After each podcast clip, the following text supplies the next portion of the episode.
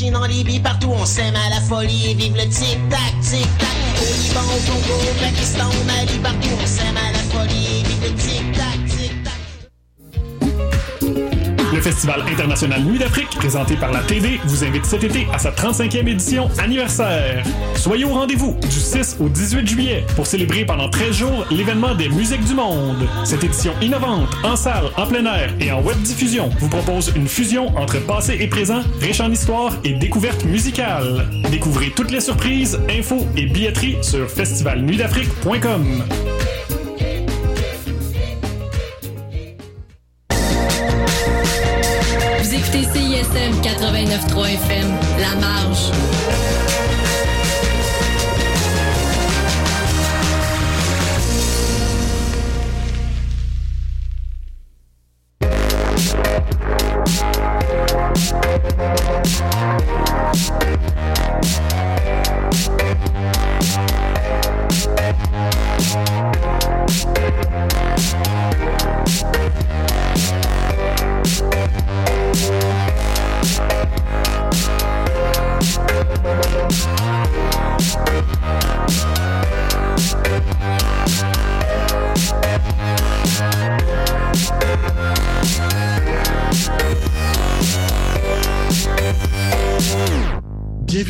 Bienvenue à Au son du 30e, une série documentaire présentée par CISM 89.3 FM dans le cadre de leur 30e anniversaire. Tout au long de l'été, découvrez ou redécouvrez avec nous le parcours d'artistes qui ont marqué et forgé le son de la station de 1991 à aujourd'hui. Chaque épisode portera le regard sur une période de deux ans. Cette semaine, 2001-2002. Depuis le début de la série, nous nous efforçons à vous présenter des entretiens avec des artistes dont la première offrande paraît dans la période que l'on couvre. Pour cette semaine, 2001-2002, nous nous sommes permis de tricher un peu. Une tricherie, mais pour discuter avec une formation incontournable. Lorsque CISM a présenté son émission Les Échos du 30e le 14 mars 2021, nous avons su sur les ondes quelques anciennes personnalités de la station, de même que des artistes marquantes et marquants du son de la marche. L'animateur Alexandre Courteau et l'artiste Jenny Salgado ont tous deux mentionné, dans leur demande spéciale de musique marquante des 30 dernières années, sans hésitation, les vulgaires machins. Si leurs débuts sont en 95, c'est la parution de leur troisième album Aimer le mal en septembre 2002 qui va changer la couleur du paysage musical pour de bon. Cette semaine, au son du 30e, on reçoit les deux voix et les deux guitares des vulgaires machins, Guillaume Beauregard et Marie-Ève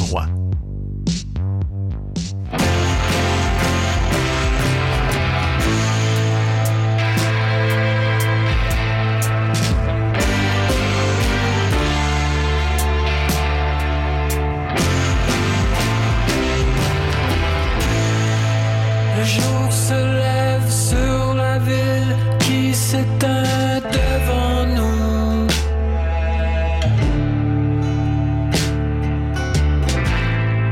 Je suis déjà loin, immobile,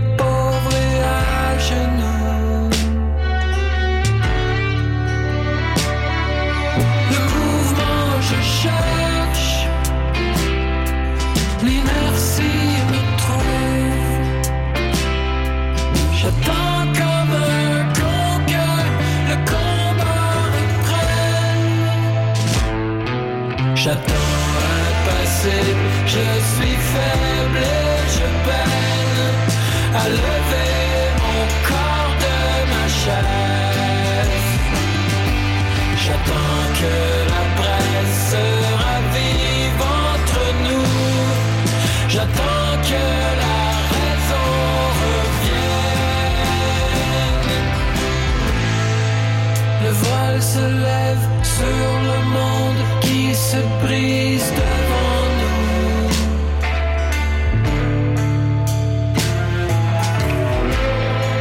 Je suis déjà loin, endormi, terré dans mon trou. Le calme, je cherche. L'hystérie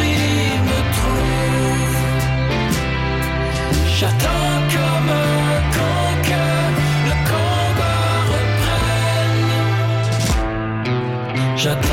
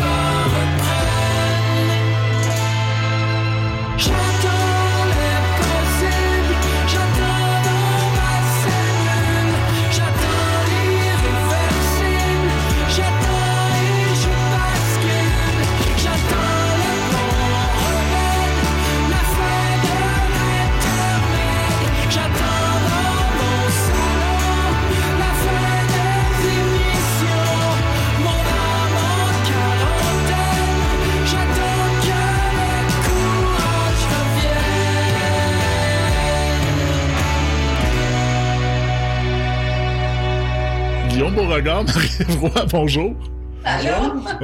On rit un peu parce qu'on était déjà on avait déjà commencé l'entrevue avant que l'enregistreuse commence. Donc euh, les auditeurs auditrices à la maison connaissent déjà le principe. J'aime commencer euh, ces rétrospectives là en parlant d'abord euh, des projets actuels.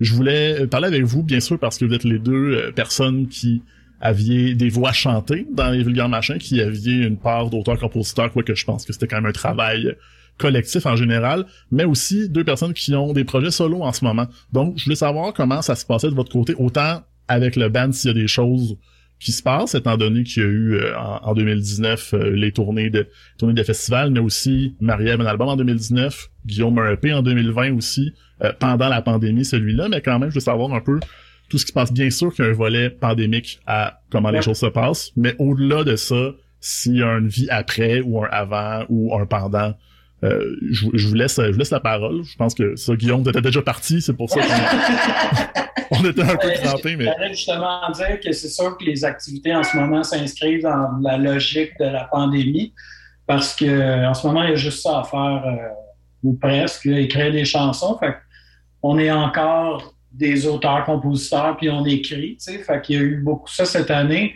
Le, le EP live, effectivement, ça a été enregistré euh, Avant, avant la pandémie, Mhm. mais quand, quand cette histoire-là de COVID a embarqué, c'est devenu euh, une évidence là, dans mon cas euh, que c'était le bon temps de mettre un peu d'énergie là-dessus puis de, de le sortir officiellement.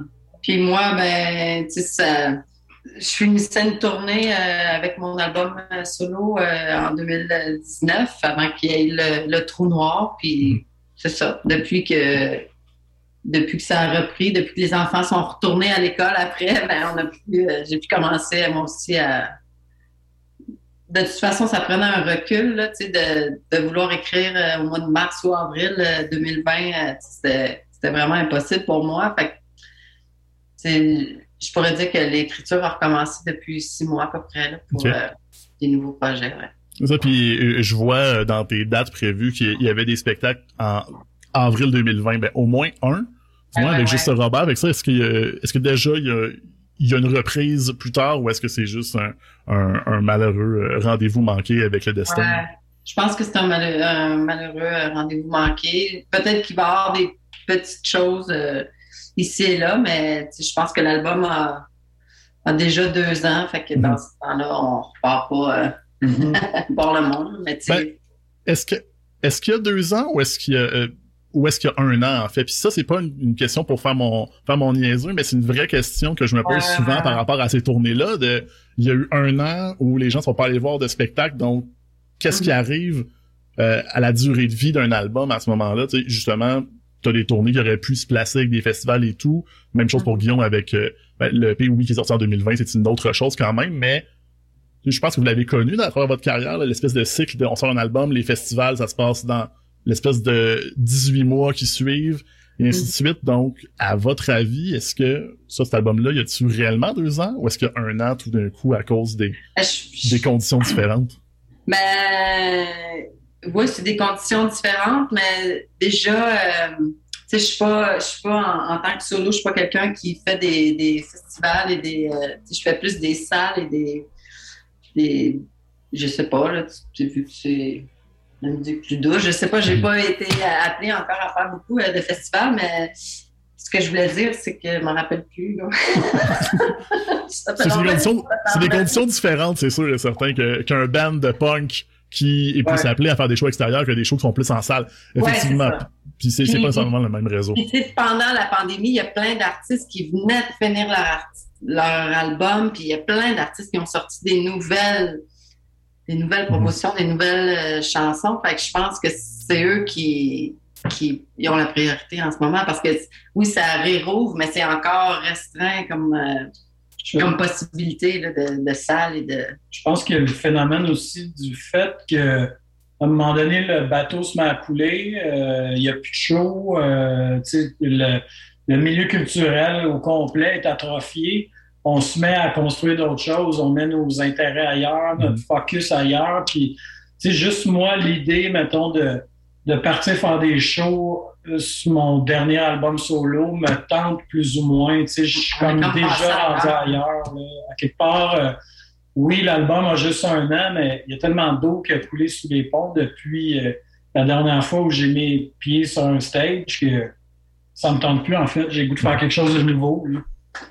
C'est un, peu- drôle que tu me dises ça, en fait, parce que justement, au début, tu me disais, on a juste ça à faire, écrire des tunes, mais je sens qu'il y a quand même une espèce de sentiment de OK, mais est-ce que c'est niaiseux écrire des tunes maintenant que ça fait un an qu'on n'en fait plus pour les autres? Donc, je suis quand même content de voir que oui, t'as peut-être des intérêts ailleurs, mais vous continuez quand même à faire les choses parce que ça reste fondamental et important pour vous, si je comprends bien. Moi ça, moi ça m'a, ça m'a beaucoup aidé pendant les, surtout les pendant les confinements un peu plus sévères là, d'avoir un, une soupape, un endroit qui, qui m'appartient juste à moi où, où j'écris puis je, suis dans ce focus-là, je suis pas dans le quotidien, je suis pas, je me sens pas confiné. Au contraire, tu sais, écrire des tunes, c'est ça, c'est partir ailleurs sur quelque chose qui est pas tangible. C'est, vraiment, ça, c'était essentiel dans mon cas de, d'avoir ces moments-là pour moi pour écrire. Puis de toute façon, euh, la question se posait pas tant que ça. Tu sais, moi, je- faire des perfos euh, devant mon ordi, c'est non. Tu sais, ça m'intéresse pas. Je le fais deux, trois fois par année pour un fan qui se marie, puis euh, ça me fait bien plaisir, mais faire des, des événements en ligne, j'ai, j'ai très peu d'intérêt pour ça. Non, mais c'est ça, tu sais, aussi, c'est ça. Quand tu te mets à écrire, puis euh, au début, tu sais pas trop, mais à un moment donné, ça prend comme forme, puis ça devient ça la priorité, le nouveau projet. Moi, pendant, pendant le trou noir, je me suis posé beaucoup de, questions par rapport au sens de au sens de ma vie, au sens de, de ma musique, puis À quoi ça sert d'écrire? à quoi ça sert? Est-ce que je veux vraiment faire ça? Tu sais, j'ai été là-dedans pendant plusieurs mois, puis à un moment donné, c'est comme, OK, mais là, là, j'ai besoin d'écrire. Tu sais, c'est comme revenu euh, de lui-même, là, mon, mon envie d'écrire et mon besoin d'écrire. C'est clair. Fait qu'on dirait que ça, ça part pas. Puis c'est tant mieux si ça ouvre la porte pour, pour la suite, parce qu'on dit la priorité aux, aux gens qui ont fait de quoi dans les derniers mois, mais vous avez fait de Ben, quoi ça s'en vient, donc c'est tant mieux. Toujours, toujours vivant, comme disait l'autre. Ouais, toujours vivant. Jerry!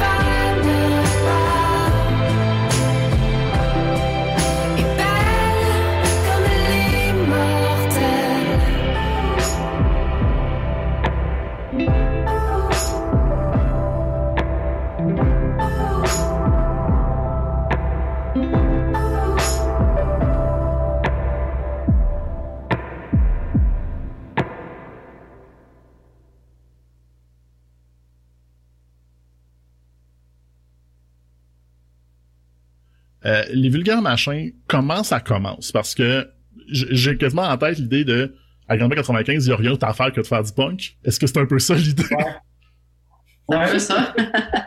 C'était- C'était. C'est comme ça que ça a commencé. On, on était au secondaire, puis, On était tannés de niaiser dans les parcs, d'aller à l'arcade. puis puis- moi, je venais d'avoir une guitare, puis on, on s'est dit, on se partit un band, puis notre premier groupe euh, ensemble, euh, moi et Guillaume, c'était euh, un band de cover qu'on jouait, ce qu'on écoutait, là, tu sais, du, du du du Jean Leloup. Ouais, c'est ça. puis, euh, puis c'est comme ça que ça a commencé. Puis c'est vite devenu. euh, je sais pas si on, a, on avait ça en commun, je pense, moi et Guillaume, le, le sérieux de. C'est vite devenu comme sérieux. Puis aïe, aïe, c'est ça que. C'est ça que je veux faire. Je veux me partir un vrai band. Là, on va laisser faire les covers. À partir de. Ouais. Les covers, on les joue en pratique, mais aussitôt qu'on a, qu'on a euh, fondé les Vulgaires Machins, c'était comme, OK, on fait plus de covers, on écrit nos tunes. euh, c'était comme.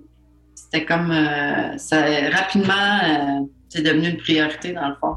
C'est devenu une priorité, puis c'est de- c'est devenu rapidement un- quelque chose en soi, un véhicule qui était parfait, parce qu'on apprenait à jouer de la musique, on apprenait à écrire, euh, puis on avait une belle dynamique ensemble, on aimait ça faire de la musique ensemble, puis on a mis beaucoup, beaucoup d'énergie là-dedans.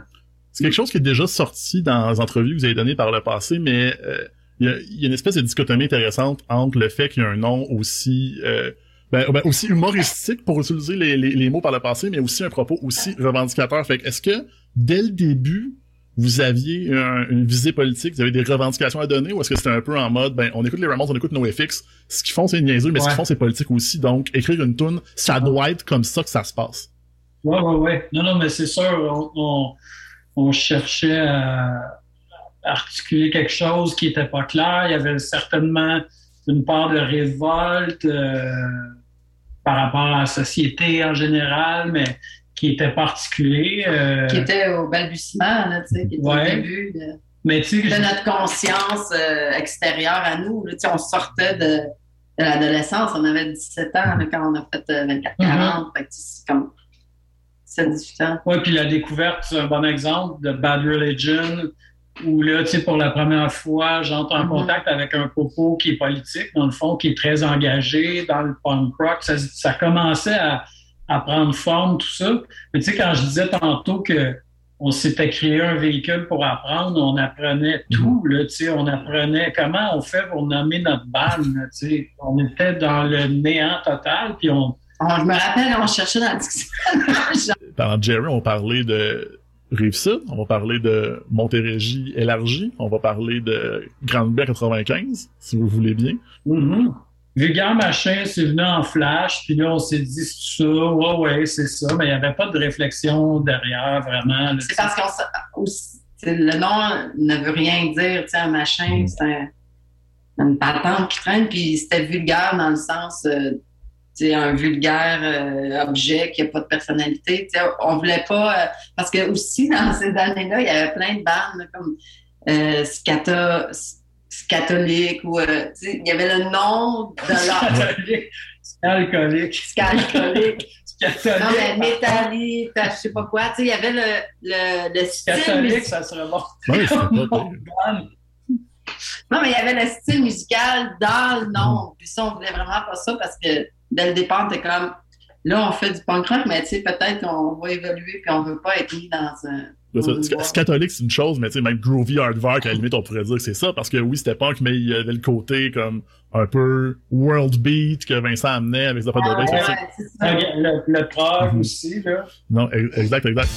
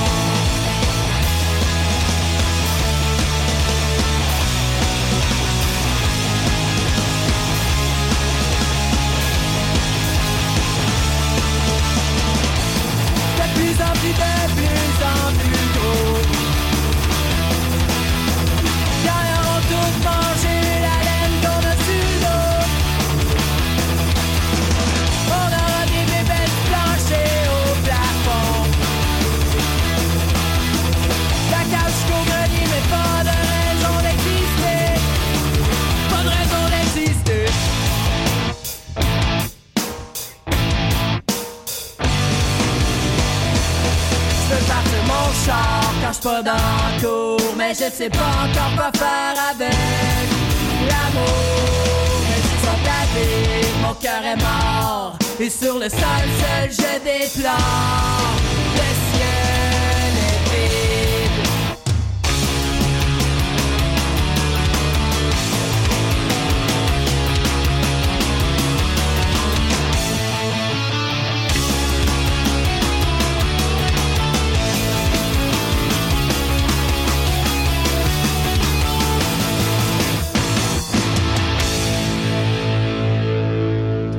super intéressant ce que vous mentionnez parce que euh, Vulgaire Machin devient un véhicule pour apprendre, mais à quel moment, puis je dis pas qu'il y avait un moment, qu'il y a un déclic, mais à votre avis, est-ce qu'il y a un moment où vous avez un peu moins arrêté d'apprendre et commencé à être?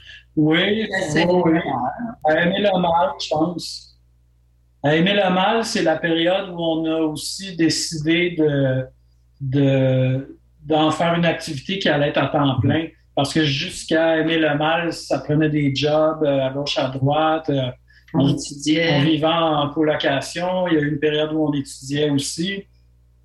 Puis à aimer le mal, il y avait, on sentait qu'on on contrôlait beaucoup mieux ce qu'on créait. Mais, mais c'est pas venu à- quand on l'a fait, c'est venu quand l'album est Mhm. sorti, en fait, beaucoup. Parce que c'est là que ça a commencé, on a commencé à jouer beaucoup, partout, ça a comme... Ouais, ça, ça a été une grosse marche, là, cette sortie-là d'album, mais je me souviens que. Je me souviens que c'est là qu'on a tassé, OK, on, on fait plus ce job-là, fait Mais j'ai quand même le souvenir qu'en en, en écrivant puis en répétant Aimer le mal, on avait quand même plus un- une idée d'où on allait. C'était moins comme on fait n'importe quoi puis on espère que c'est bon à la fin puis ouais, on remettait des idées en question. ouais. C'était pas, mettons, parce que faut comprendre qu'au début du band, on écrivait une tune, on la jammait, puis c'était ça la Mhm. tune. Tu sais, on la remettait pas en question, on, on travaillait pas la tune plus qu'il faut parce qu'on savait pas qu'il fallait faire ça. Fait que si t'écoutes 24-40, il y a, il y a plein de problèmes. Je- Quand je le réécoute, je me dis, mais pourquoi on a fait ça quatre fois? On aurait pu le faire deux fois, aller dans le refrain tout de suite. Pourquoi on n'a pas doublé ce refrain-là? Pourquoi on n'a pas mis un bac vocal là? Des fois, il y a des bacs vocales qui apparaissent un peu n'importe où. Il n'y a, rien de réfléchi. Et c'est ça le charme. Mais je pense qu'avec Camille Le Mal, cette réflexion-là est un petit peu plus présente dans la création.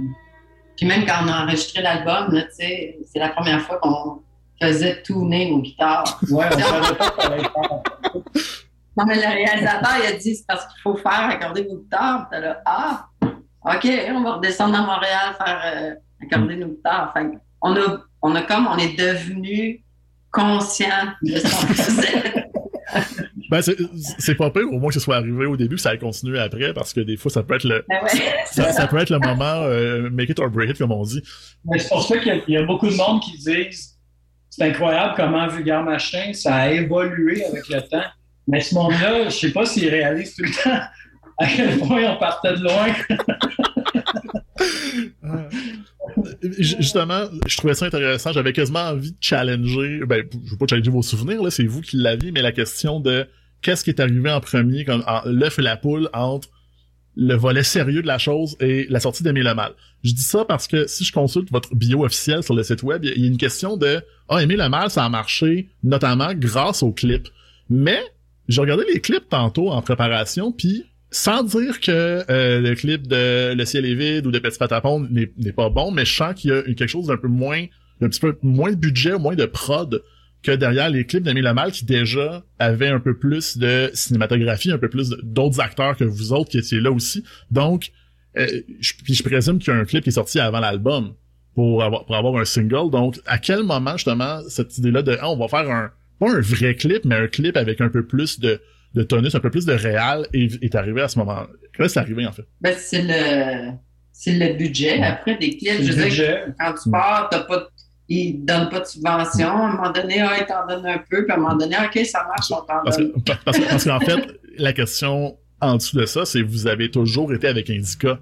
Euh, donc c'est pas c'est pas une question de il y a un nouveau label qui vous signe puis là tout d'un coup ouais il y a plein de cash pour un nouveau projet donc euh, c'est ça Indica a eu plus de fric pour vous autres donc ça a sorti après est-ce que eux de leur côté vous vous souvenez qu'il y avait eu peut-être un peu plus de, de financement avec d'autres projets qui fonctionnaient? Donc Ben, je pense que je pense que forcément, plus tu as du succès, plus euh, l'entourage investi, puis tu as des ressources, puis il y a du monde qui veut travailler avec toi, que ce soit un réalisateur de clip ou un réalisateur d'album, où il y a un intérêt, puis ça fait en sorte que les, les, les, les choses sont plus belles peut-être, ou mieux réalisées, ou, euh, etc. Mais il n'y a jamais eu, dans notre cas, de, de, de déclic dans ce sens-là, où on a fait OK, il faut qu'on devienne plus populaire ou il faut passer à une autre étape. On a, ju- on a juste toujours essayé de travailler le mieux possible avec le, le meilleur entourage possible. Parce que tu parlais de ciel et vide tantôt. C'est Maxime Giroux qui a réalisé ça. Puis Maxime Giroux, il a réalisé des clips pour les vulgaires jusqu'à compter les. Fait que, euh, J'imagine que Max Giroux aussi évoluait là-dedans et qu'il travaillait avec des, des, des budgets qui, Qui était, qui étaient de plus en plus importants.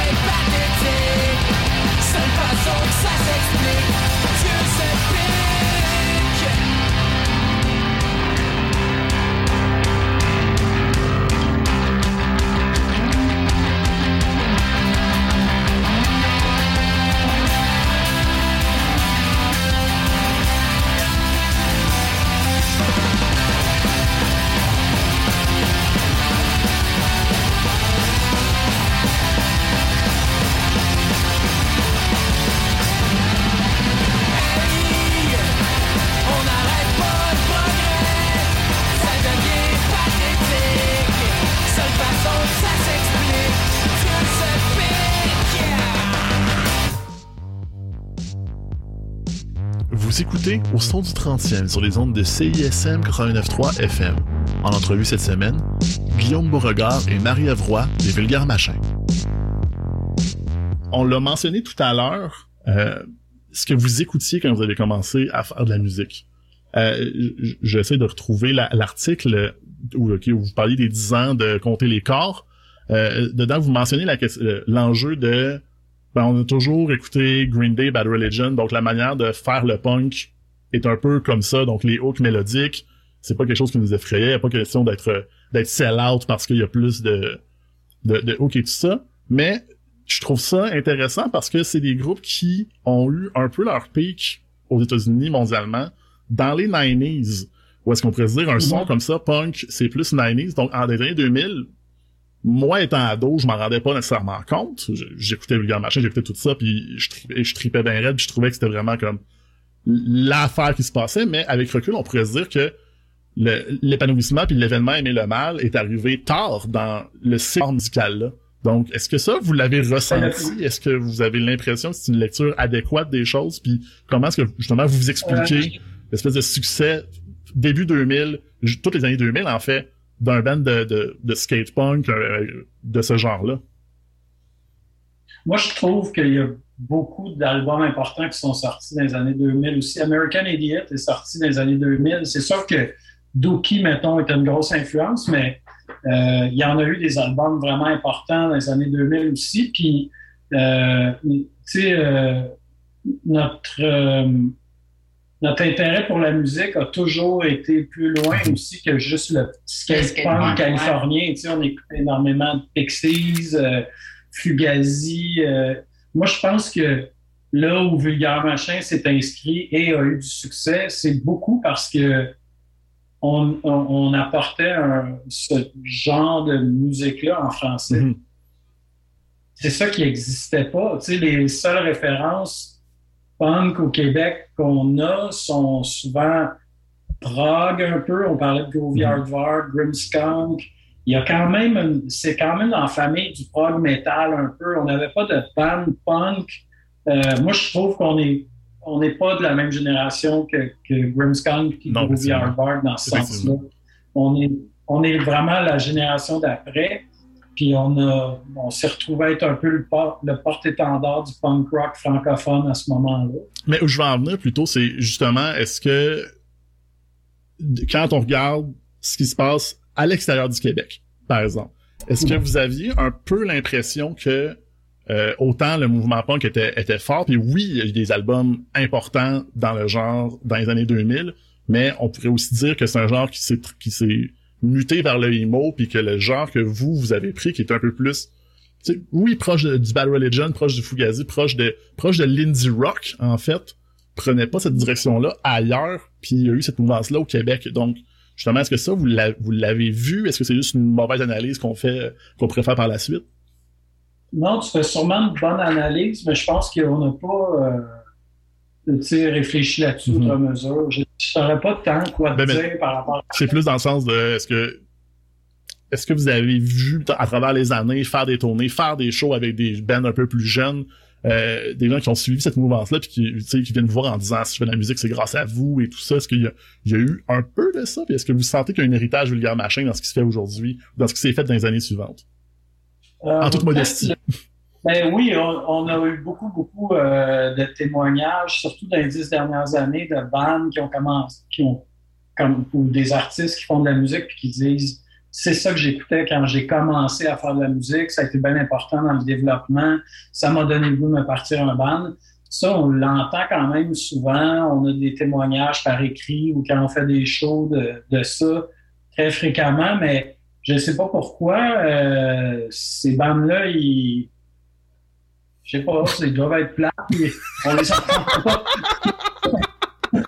on, on- non, mais on les entend. J'ai jamais entendu parler d'un band qui avait du succès, mettons, ou, ou, sais, qui aurait un- un- connu assez pour qu'on en entende parler, qui ont mentionné Vulgaire Machin, mais peut-être qu'il est trop tôt aussi. Peut-être que. Je sais pas, mais oui, je pense que ça a eu un impact pour euh, euh, les grosses périodes des vulgaires, les jeunes qui avaient 12, 13, 14, 15 ans, puis qui se partaient des bandes, c'est sûr que ça a eu un impact. Autant que les secrétaires volantes en ont eu pour nous, euh, autant que Grimmskunk en a eu pour nous, euh, et bien d'autres. C'est, intéressant parce que je, suis absolument d'accord avec la question de pas être de la même génération à la scène que les secrétaires volantes, que Groovy, que Grimmskunk. Puis j'ai souvent l'impression que le facteur avoir commencé votre band en 95, ça veut dire beaucoup de choses parce que votre coming of age politique comme band est arrivé dans un monde après le référendum.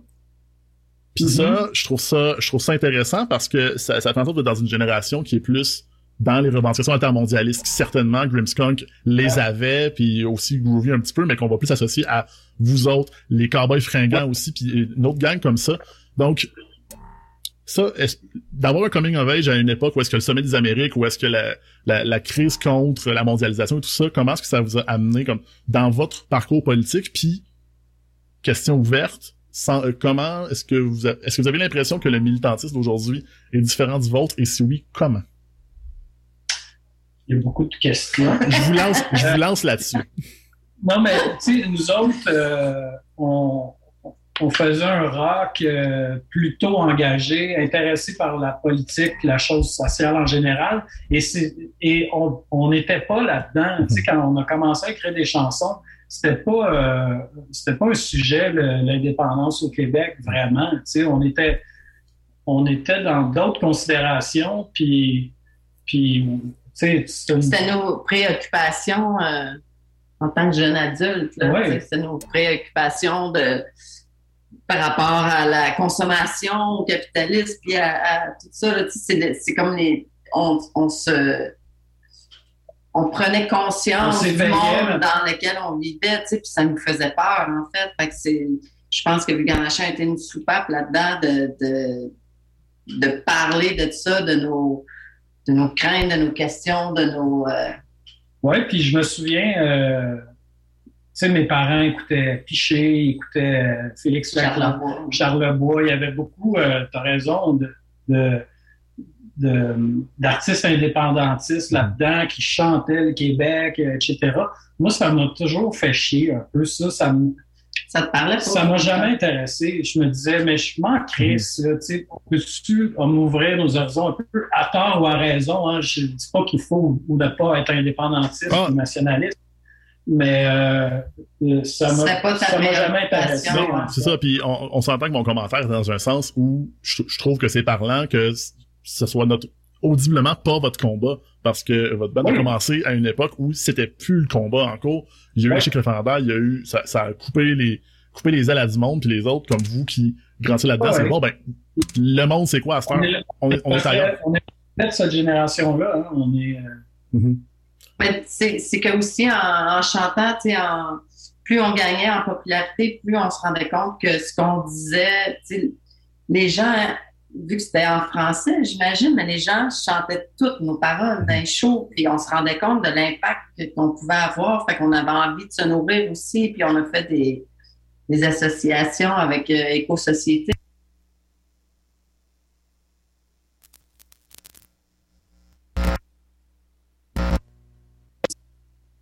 Aussi dans, dans le propos ou dans même la, la façon de vivre. Fait que c'est, c'est plus là-dedans tu sais, qu'on était que dans la.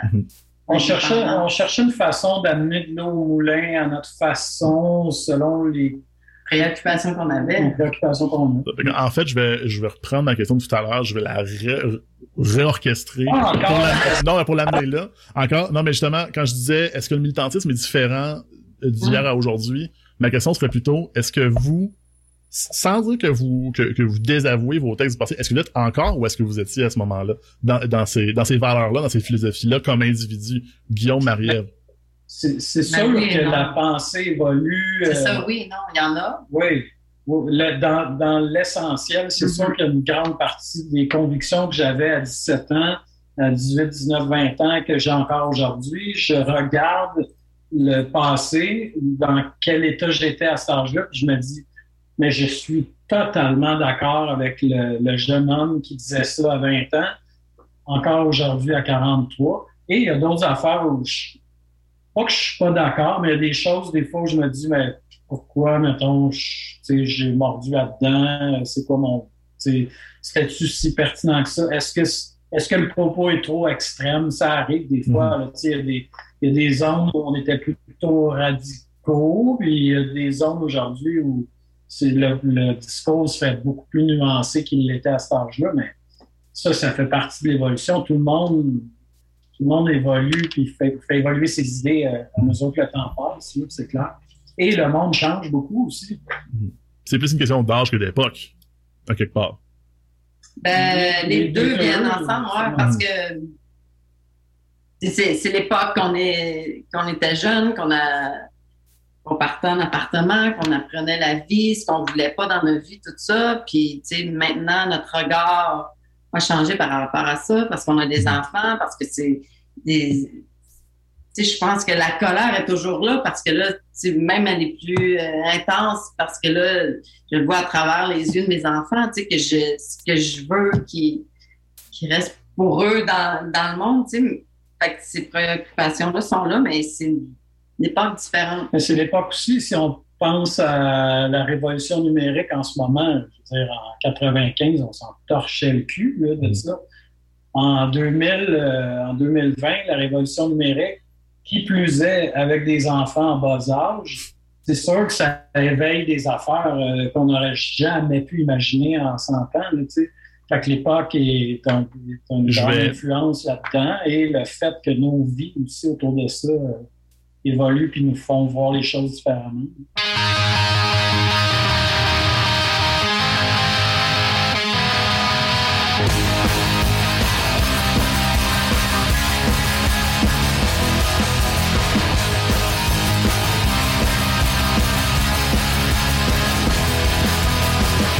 Insulter mon intelligence, cultiver mon indifférence, conserver bêtise et l'ignorance.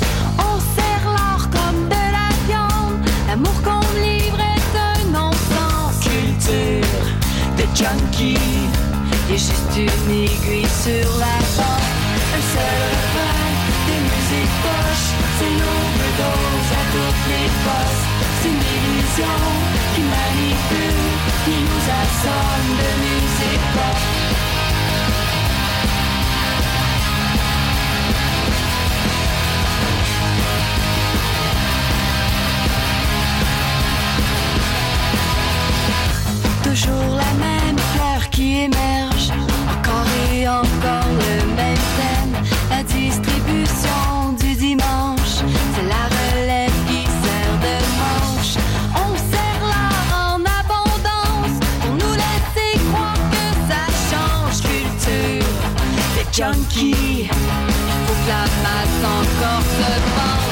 Le même de musique poche, à toutes les postes. C'est une illusion qui manipule, qui nous assomme de musique pop. Anesthésie, simplifier mon exubérance. Culture, des junkies, et juste une aiguille sur la bande. Toute l'industrie, les compagnies, puis les radios se remplissent poches. C'est toujours les mêmes qui payent le prix. Chaque fois qu'elle broille, c'est le jackpot. C'est l'overdose à toutes les postes. Qui nous assomme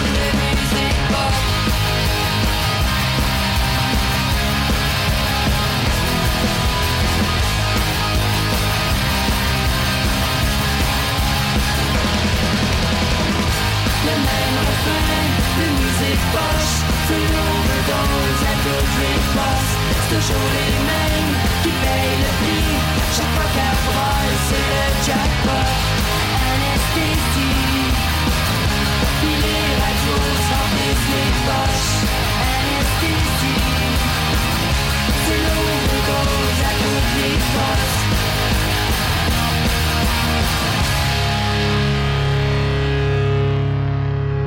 ouvrir cette porte-là. Vous l'aviez un peu ouverte vous-même du côté des réseaux sociaux. Euh, est-ce que, est-ce que ça, je comprends le sentiment que vous avez voulu évoquer là-dedans, mais est-ce que ça vous dit quand même de vous dire que les contestataires du gouvernement aujourd'hui sont ceux que vous contestez vous-même dans vos propos, dans une chanson comme Puissant fond, par exemple?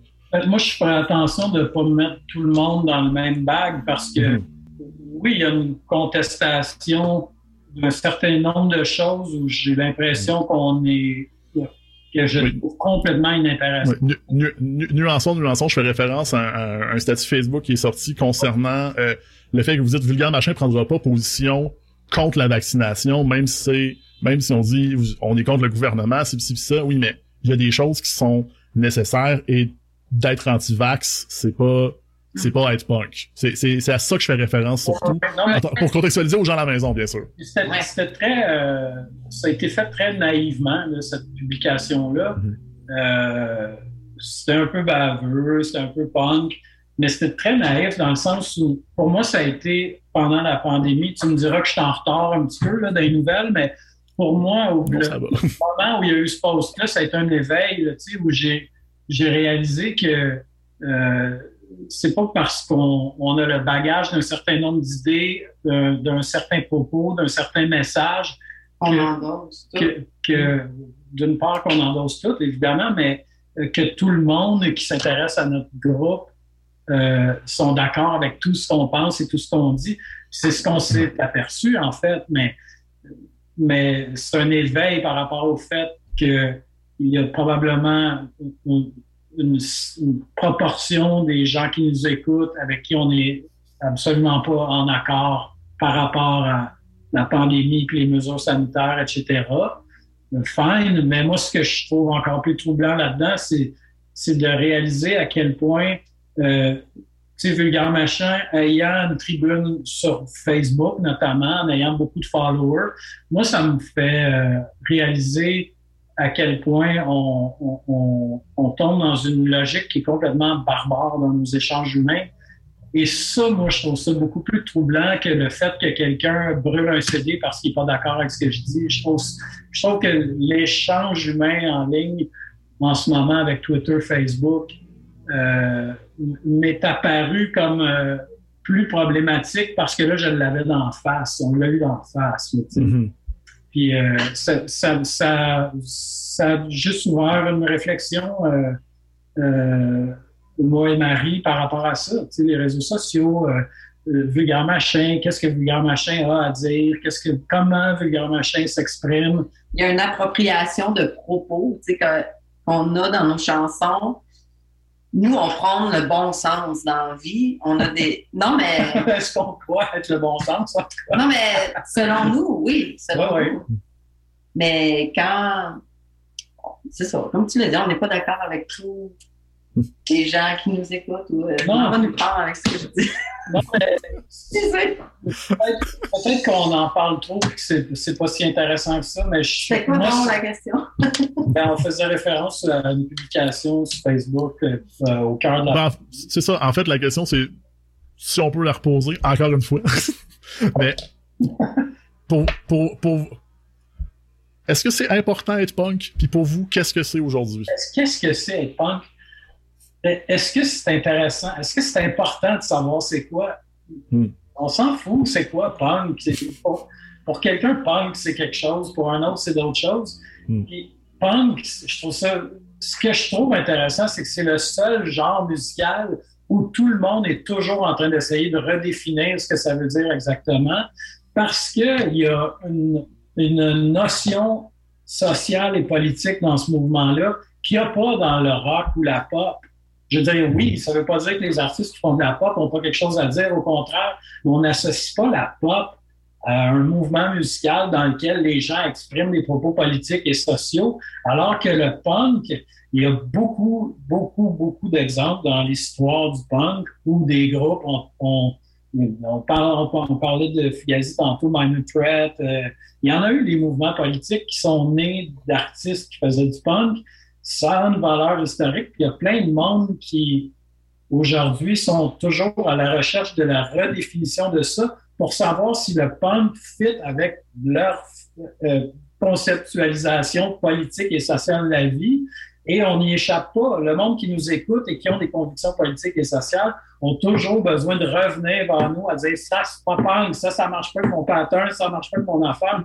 Mais on s'en calisse.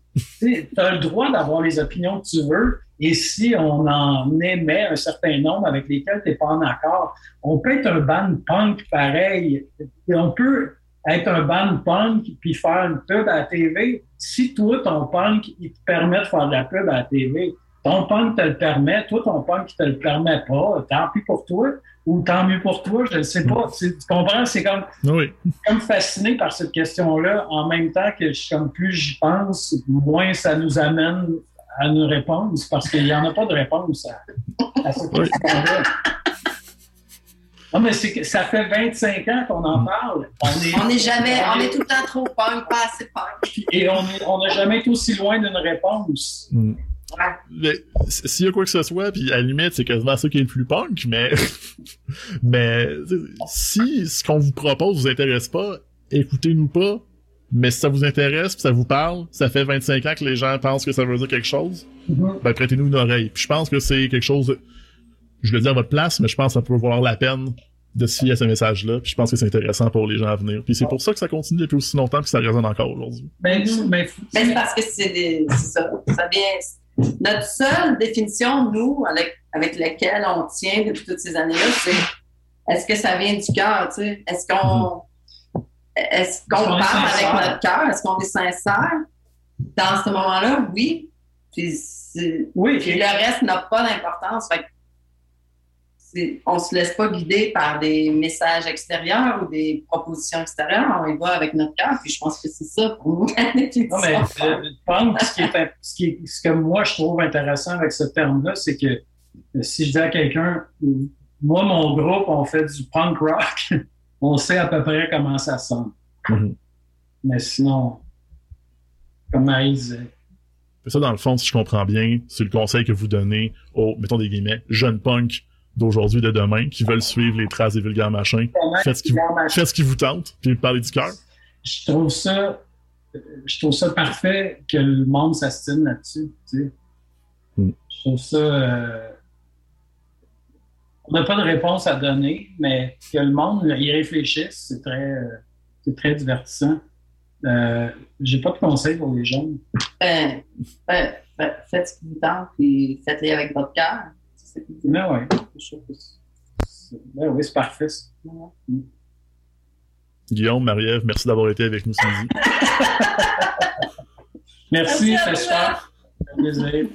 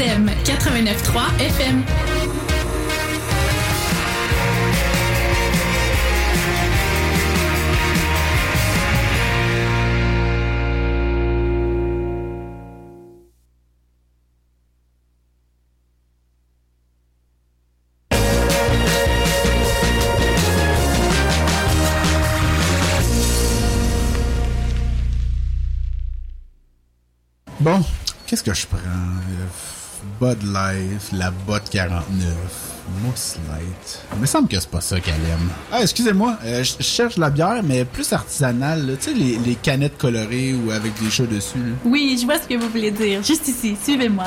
Ah ouais, merci, ça ressemble à ça. Mais tu peux-tu me dire, toi, qu'est-ce que tu prendrais? Il y a tellement de choix, je trouve. Je peux vous conseiller quelques bières. La morale pure, juste ici. Sinon, la Nord Digeste, très bon aussi. Euh, je dois y aller. Euh, mais si vous voulez vous y retrouver, moi j'écoute une super bonne émission de radio qui m'aide à faire des choix plus éclairés. Les Bartonnes à CISM, tous les jeudis de 16h à 18h. Ok, hey, je note ça. Hey, merci beaucoup, là. De rien, ça fait plaisir. Hey Philippe, qu'est-ce que tu fais? Mais pour tout te dire, je prépare une soirée jeu de rôle. C'est ça, tu vas jouer un elfe ou un nain? Pas du tout. En fait, les jeux de rôle, c'est beaucoup plus large que ça. Ce soir, on s'amuse dans un Montréal dystopique dans lequel les singes ont pris le contrôle de la Terre. Et en plus, on est des vampires. Oh, ouais. Des discussions. Votre émission sur les jeux de rôle. Les lundis et mardis de 23h à minuit sur les ondes de CISM. Une heure d'entrevue, une heure de jeu et beaucoup de plaisir. Des discussions, une émission qui brasse pas juste des dés. 2015.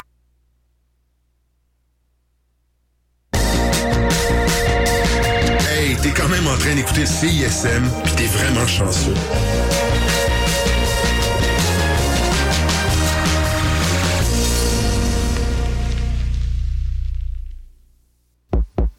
Bienvenue dans le Mix 25. Une heure et demie de musique francophone d'ici et d'ailleurs, sélectionnée par Benoît Poirier, directeur musical de CISM.